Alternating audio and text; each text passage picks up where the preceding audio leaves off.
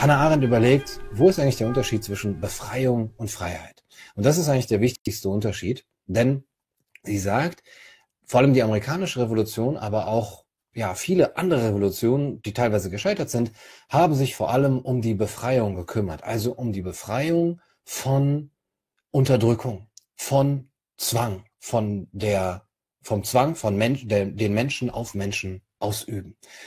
Also willkürlicher, despotischer, tyrannischer Zwang, wie zum Beispiel im Absolutismus des 17, äh, des 18. Jahrhunderts, des 17. und 18. Jahrhunderts in Frankreich. Ja, und dann geht es um diese super spannende Unterscheidung von Freiheit und Befreiung. Befreiung und Freiheit. Was ist das? Einmal gibt es eine Revolution, die die Bürgerrechte wiederherstellen will. Die Bürgerrechte sind im Grunde genommen das Recht auf Leben, das Recht auf Eigentum. Und dann gibt es eine verfassungsmäßige Regierung, die so wiederhergestellt werden soll, dass die Bürgerrechte alles, äh, dass, dass diese Rechte auf, Einheit, äh, auf äh, Freiheit und Eigentum wiederhergestellt sind. Nicht darin enthalten ist, sind aber das, ist das politische Recht, sich an den öffentlichen Angelegenheiten zu beteiligen. Das heißt, ich kann eine Revolution haben, die einen Staat ähm, befürwortet, der darauf aufpasst, dass die Menschen sicher und frei leben, der aber noch lange nicht den Menschen das Recht zugesteht, sich zu beteiligen an der Art der Regierung, an den Regierungsgeschäften, an den öffentlichen Ämtern und so weiter. Diese Freiheit bedeutet nicht mehr als die Freiheit von ungerechtfertigten Zwängen, also im Grunde genommen etwas Negatives. Also negativ im Sinne von eine Abwesenheit von Freiheit. Das sind die Bürgerrechte. Die Bürgerrechte sind rein negative, man könnte auch sagen Abwehrrechte. Ich will nicht dass mir irgendjemand in meine, mein Leben, mein Körper, mein Eigentum reinpfuscht. Und man könnte sich damit zufrieden geben. Man könnte sagen, eine Revolution ist erfolgreich, wenn sie das für die meisten Menschen hergestellt hat oder am besten für alle Menschen, die absolute negative Freiheit. So wie Roland Bader sagen würde, das einzige Menschenrecht ist es, in Ruhe gelassen zu werden. Ja? Wenn du mich nicht berührst, wenn du mir nichts willst, Staat oder andere Menschen, wenn ich davor geschützt bin und mich schützen kann, dann habe ich meine negative Freiheit, meine Freiheit vor Zwang, die Abwesenheit von Zwang, und dann bin ich zufrieden. Aber Hannah Arendt sagt, das ist nicht der Wesenskern der Freiheit. Der Wesenskern der Freiheit ist die positive Freiheit, der Zugang zum öffentlichen Bereich und die Beteiligung an den Regierungsgeschäften. Man hätte im Grunde genommen sagen können bei einer Revolution, es reicht, einen aufgeklärten Absolutisten einzusetzen, der dafür sorgt, dass die Menschen sicher leben können. Sicher und gut leben können. Aber Hannah Arendt sagt, der eigentliche Sinn einer Revolution ist es, eine positive Freiheit herzustellen, sodass die Menschen sich beteiligen können an den öffentlichen Ämtern. das ist eben der Gegensatz von Befreiung, das reine Wegnehmen von willkürlichem Zwang durch Menschen und Freiheit. Und jetzt verhalten, sich Befreiung und Freiheit so, dass die Befreiung natürlich die Voraussetzung für Freiheit ist. Dass man erstmal keinen willkürlichen Zwang erleidet, ist die Freiheit da, ist die Voraussetzung dafür, dass man sich dann auch an den öffentlichen Ämtern beteiligen kann. Aber es ist keine hinreichende Voraussetzung. Nur derjenige beteiligt sich an den öffentlichen Aufgaben. Nur derjenige interessiert sich dafür, was in seiner Gemeinde, was in seiner Kommune, was im Staat, was im Gemeinwesen vor sich geht, der frei ist von Not, und zwar von Armut, der im Grunde genommen seine Grundbedürfnisse gestillt bekommt oder der in der Lage ist, seine Grundbedürfnisse zu stillen. Es reicht also nicht, den Menschen einfach nur zu sagen, hier, wir tun dir nichts an, sie dann aber sozusagen in der Wüste verhungern zu lassen und ihnen nicht die Möglichkeit zu geben, zum Beispiel an Bildung, an, äh, an Gesundheitswesen oder an eben den öffentlichen Fragen teilhaben zu lassen, so dass sie also verhungern oder kein Dach über dem Kopf haben. Jetzt sagt Hannah Arendt, im Grunde genommen muss eine Revolution das herstellen. Sie muss ein, diese positive Freiheit ähm, haben. Nicht nur die Befreiung von Unterdrückung, die könnte man auch in einer monarchischen äh, Regierung erreichen, sondern die Herstell oder die Abwesenheit von Not für die Menschen. Und das ist im Grunde genommen nur durch eine Republik möglich. Die Befreiung kann auch in einer Monarchie sein. Ein aufgeklärter Kaiser, ja, der könnte euch sagen, macht, was ihr wollt. Ja, ich sorge für eure Sicherheit und für euer Leben, aber ich äh, werde euch nicht weiter be belästigen. Nur die Republik, die Res Publica, kann aber gewährleisten, dass die Menschen dort dann aber auch einen Zugang zu den öffentlichen Aufgaben haben und das können sie nur, indem sie auch, ähm, indem sie auch eine Freiheit von Not haben. Jetzt ist natürlich die große, große, große Frage, wie soll das erreicht werden? Wie kann das erreicht werden? Das ist also eine politische Freiheit. Wie kann der Mensch politische Freiheit erreichen?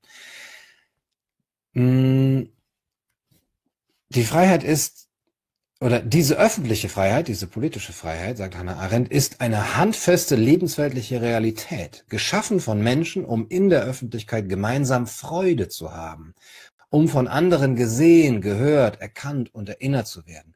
Und diese Art von Freiheit erfordert Gleichheit. Sie ist nur unter seinesgleichen möglich. Also hier ist wahrscheinlich eine Gleichheit vor dem Gesetz möglich, äh, ähm, gemeint. Äh, institutionell gesehen ist sie allein in einer Republik möglich, die keine Untertanen und streng genommen auch keine Herrscher kennt. Die Republik kennt keine Untertanen und keine Herrscher, sagt Hannah Arendt. Also es gibt keinen Kaiser in einer Republik keinen Tyrannen, keinen Despoten. Wer unterdrückt wird, auch die Sklaven, äh, die kommen nicht in die Town Halls. Die werden erstens daran gehindert und zweitens, wenn sie jemand, der total arm ist, der wird sich nicht dafür interessieren. Der interessiert sich nicht mal für seine Befreiung, der interessiert sich nur dafür, wo er das nächste Stück Brot ähm, herbekommt. Ja, ähm, diese Ablehnung oder die Verachtung, sie schreibt, dass die Männer und Frauen, der, na, die Männer, sie schreibt, die Männer der amerikanischen und der französischen Revolution eine explizite Verachtung hatten für die privaten Angelegenheiten, für die Belanglosigkeit bloß privater Angelegenheiten. Der Vorteil, das sind jetzt meine Gedanken, von bloß privaten Angelegenheiten ist natürlich, ich tangiere niemanden damit, der nicht tangiert werden will. Je mehr ich mich in öffentliche Angelegenheiten einmische, je größer auch die öffentliche Sphäre wird, je mehr die Eingriffs- oder Zugriffsmöglichkeiten der Öffentlichkeit oder des Gemeinwohls auf die privaten Leben der Menschen sind, desto schwieriger, was den Missbrauch angeht. Wenn ich auf einmal behaupte, dein, dein Eigentum ist jetzt in, im Interesse des Gemeinwohls, der Öffentlichkeit. Wer hindert dann noch dieses Gemeinwohl an der an, daran tyrannisch zu werden. Isaiah Berlin hat das schon sehr lucide gesehen, dass die Behauptung von positiven Freiheiten auch in illiberale Zwänge umschlagen kann. Je mehr ich behaupte, was ich brauche, und je mehr der Staat, sagen wir mal so, behauptet, dass die Menschen etwas brauchen, umso größere Zugriffsrechte nimmt oder Zugriffsmöglichkeiten nimmt sich der Staat heraus. Wir müssen das alles zur Verfügung stellen, wir als die Guten. Also gebt mir euer Geld. Ja, das ist die, kann die Begründung für alles Mögliche sein. Auch wenn das Geld gar nicht dafür dann in erster Linie verwendet wird. Auch wenn das Geld vielleicht für Überwachung, für Bürgerkriege verwendet wird, äh, für Kriege, für Auslandseinsätze verwendet wird. Aber der Staat sagt, Moment, du musst doch eine Freiheit haben, Bücher zu lesen. Wir brauchen doch öffentliche Bibliotheken, wir brauchen Schwimmbäder. Also gebt mir euer Geld. Die Einschränkung der Freiheit, der negativen Freiheit, korreliert vielleicht sehr stark mit einer Behauptung von positiver Freiheit, mit der Behauptung, dass diese Ansprüche irgendwie gerechtfertigt wären. Die Ansprüche von Not befreit zu werden. Also im Grunde genommen ist es die Frage, wie habe ich mir das hier aufgeschrieben? Die negative Freiheit ist die Frage, okay, ich höre auf, dich zu unterdrücken, ich als Staat. Negative Freiheit. Positive Freiheit, okay, ich beginne, dich zu subventionieren, dich zu unterstützen, dich aus deinem Leid herauszuholen. Aber wie mache ich das? Ich muss meine Befugnisse erweitern. Ich muss sagen, das gehört zu meinen, meinem Aufgabenbereich, zum Beispiel eine Herstellung von Infrastruktur, damit du eine positive Freiheit hast. Das heißt, ich muss andere wiederum unterdrücken. Ich muss andere, naja, ich will nicht sagen zu Sklaven machen, aber ich muss anderen erstmal das Geld wegnehmen, um es zum Beispiel umzuverteilen. Jetzt ist die Frage, wie werden die Menschen von Not befreit? Es ist ja vielleicht nicht unbedingt immer so, dass die Menschen nur von Not befreit werden, indem man den einen Menschen etwas wegnimmt, was sie rechtmäßig verdient haben, und es den anderen gibt. Es kann auch die, die Möglichkeit sein, die Menschen werden von Not befreit, indem man ihnen ihre negative Freiheit gibt oder lässt, indem man sie nicht unterdrückt und ihnen dann die Möglichkeit gibt, sozusagen das Laissez-faire, sich selbst zu entwickeln, ohne einzugreifen. Und je größer die negative Freiheit, desto größer dann im Endeffekt auch die positive Freiheit. Wenn aber die positive Freiheit nur hergestellt werden kann durch eine Umverteilung zum Beispiel oder durch, man kann ja auch krass sagen, durch eine Verstaatlichung von Produktionsmitteln, gehen wir mal diesen Weg. Wenn der Staat sagt, gut, ihr wollt positive Freiheit, dann müsst ihr natürlich auch darüber bestimmen, was, wann, wie viel produziert wird, wie es verteilt wird, wer wie viel bekommt und dass es auch einigermaßen gleichmäßig ist. Das heißt, ich verstaatliche die Produktionsmittel. Und dann sind wir natürlich schon bei 1917, dann sind wir bei 19, äh, ja, in den 30er Jahren, dann sind wir bei Stalin, dann sind wir im Gulag. Ja, ich mache ein bisschen das polemisch auf, damit euch klar wird, wie kritisch diese Behauptung von positiver Freiheit, die Hannah Arendt hier stark macht, ist, wenn man das ernst nimmt oder wenn man das durchdenkt. Wir sollten uns daran erinnern, schreibt Hannah Arendt, was eine Revolution im Leben von Nationen bedeutet. Ganz gleich, ob sie im Erfolg enden endet mit der Konstituierung eines öffentlichen Raums der Freiheit oder in der Katastrophe mündet für diejenigen, die sie wagten oder sich gegen ihre Neigung und Erwartung daran beteiligten. Der Sinn von Revolution ist die Verwirklichung eines der größten und grundlegendsten menschlichen Potenziale, nämlich die unvergleichliche Erfahrung, frei zu sein für einen Neuanfang, woraus der Stolz erwächst, die Welt für einen Novus Ordo Seclorum geöffnet zu haben. Novus Ordo Seclorum heißt natürlich neue Weltordnung. Äh, sowas für so viel äh, nur für die Verschwörungstheoretiker unter euch. Unter euch. Äh, Novus Ordo Seclorum wird hier ähm, bisweilen schon mal genannt. Äh, wer jetzt meine Überlegungen zu der äh, Notwendigkeit von politisch von politischer Freiheit, von positiver Freiheit verfolgt hat und darin vielleicht auch einen Weg sieht, die Menschen unter diesem mm, unter diesem Motto zu unterdrücken, der hat natürlich hier mit dem Stichwort neue Weltordnung schon direktes Futter. Ich möchte aber jetzt ähm, Hannah Arendt hier nicht viel unterstellen.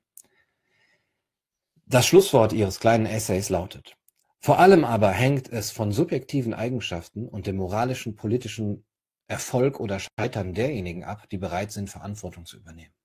Das Scheitern oder das Reüssieren von Revolutionen hängt davon ab, ob die Menschen, die das machen, Verantwortung übernehmen, und zwar die sie nennt hier im Grunde genommen die großen Führungspersönlichkeiten, ob die geistig moralisch integer sind.